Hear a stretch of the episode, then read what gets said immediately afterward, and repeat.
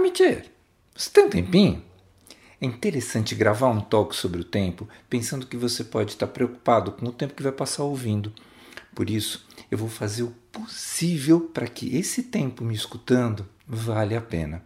Eu sou o Dr. César Isaac e você está no Amitier Talks, o podcast da Clínica Amitier. O tempo é o nosso bem mais valioso, porque ele é absolutamente irreversível. Passou, já era, não volta. O que você fez, está feito. O que você não fez, não tem mais como fazer, pelo menos naquele momento. Mas será que a gente está aproveitando de fato esse tempo tão valioso ou será que a gente é refém dele? Na Grécia Antiga, as pessoas não viviam ao mesmo tempo. O camponês se orientava de acordo com a natureza, o padre com o cronômetro da liturgia e o soldado com as batalhas. Foi o relógio mecânico que criou a noção de que todos nós vivemos o mesmo tempo e seguimos as mesmas regras para contabilizar as horas. A Revolução Industrial trouxe a noção do tempo como uma forma de vida cotidiana. Com as fábricas, as horas de trabalho e as necessidades de bater ponto, a vida passou a ser regrada por períodos de tempo. Quando a gente chegou na era da internet, o tempo da comunicação, do acesso, de trocas, desapareceu. Tudo se tornou instantâneo. E essa transformação interferiu na nossa felicidade pessoal. O excesso de informação está completamente vinculado à sensação de bem-estar. Quando a gente não tem tempo de organizar e processar o que está à nossa volta, a gente fica com uma sensação de desorientação e infelicidade. Outra coisa importante da gente entender é a relação entre tempo e trabalho, visto que, para além da capacidade profissional, você está contratando um período do dia daquele indivíduo. Logo, sem perceber, a gente está vendendo também parte das nossas vidas e muitas vezes essa conta não entra na formação do salário. Nesse modelo de usar bem o tempo, é produzir conteúdos e bens, ou, em outras palavras, trabalhar. Afinal, Tempo é dinheiro. E quanto mais, melhor. Daí, o tempo não produtivo passa a ser encarado como um tempo ocioso. Só que manter esse ritmo frenético até não aguentar mais abre a porta para uma série de questões emocionais.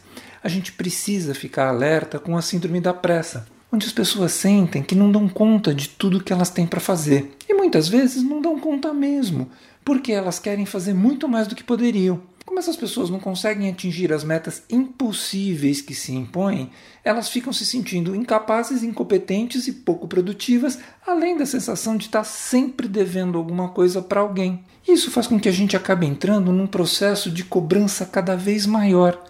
Daí, a gente sente que precisa estar o tempo todo antenado. O tempo não produtivo passa a ser encarado como um tempo perdido esse é o caminho da depressão pavimentado pela ansiedade. Atualmente, a tecnologia é apontada como uma das responsáveis por engolir o nosso tempo. E é esse aumento do uso de tecnologia que contribui para que a gente se perca na administração do tempo. Já que mensagens e solicitações chegam aos nossos celulares o tempo todo, a gente entra na angústia de responder imediatamente, porque parece que depois a gente não vai ter tempo. Esse contato com todo mundo a qualquer momento é que gera a sensação de urgência. Ninguém leva em conta, por exemplo, os riscos no trânsito ou de ser assaltado quando a gente aproveita o tempo parado no semáforo ou esperando o ônibus no ponto para ver o que está acontecendo nas redes sociais. Mas, atenção! O inimigo não é a tecnologia, e sim nós mesmos quando não conseguimos ter equilíbrio entre o tempo conectado e aquele longe das telas. Para compensar as famigeradas horas perdidas no ambiente virtual, a gente se força a ser mais ágeis nas outras tarefas. Andamos correndo, trabalhamos demais, comemos depressa, dormimos mal e assim a gente vai virando uma geração de pessoas rápidas. Mas nunca é o suficiente. Acabar com a tecnologia não é possível e nem necessário, mas tomar consciência de que nós podemos viver o um momento presente com mais sossego é fundamental para a nossa saúde mental. A percepção do tempo pode ser acelerada por estimulantes como café, cigarros e drogas psicoativas como a cocaína, que nos fazem ter a ilusão de que as horas estão correndo. Por outro lado, substâncias calmantes como a maconha desaceleram o nosso relógio interno. Porém, nada interfere tanto na percepção do tempo quanto as nossas emoções. O tempo cronológico, que é o tempo do relógio, do social, do coletivo, segue uma linearidade marcada por segundos, minutos e horas. Já a vivência pessoal do tempo é elástica e diversos fatores podem influenciá-la. Além das expectativas e complexidade das tarefas a serem executadas, também interfere na maneira como nós percebemos o tempo, a nossa atenção ou a nossa distração. É por isso que se diz o tempo voa quando a gente se diverte. Já quando a gente está numa situação aversiva, desconfortável, a gente não vê a hora disso terminar e acaba olhando para o relógio a cada minuto para conferir se o tempo já passou. Quanto mais dinâmica é a vida, mais o tempo passa e o contrário também é válido. Quanto mais sedentária for essa vida, mais o tempo se arrasta. Uma boa dica para alongar os dias de maneira saudável é apreciar as coisas simples, como prestar atenção nas pessoas, nas ruas, nas cores, nos cheiros, nos sabores e em outros elementos do cotidiano que geralmente passam desapercebidos. Outro motivo que pode fazer com que as horas pareçam voar é a avalanche de barulhos e luzes que experimentamos nas cidades. É por isso que quando a gente está num lugar silencioso, como uma fazenda, parece que o tempo desacelera. Mas afinal de contas, quanto tempo o tempo tem? De fato, é impossível dizer quanto tempo tem o tempo, porque ele é relativo.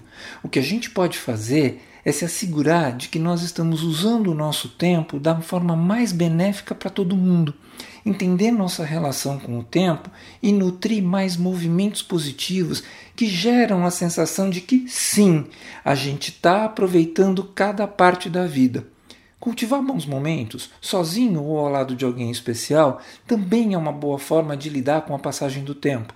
Dessa maneira, se torna possível criar memórias e momentos de qualidade a ideia é se colocar no agora e tentar se distanciar da enxurrada de informações que o tempo todo pipocam na nossa frente.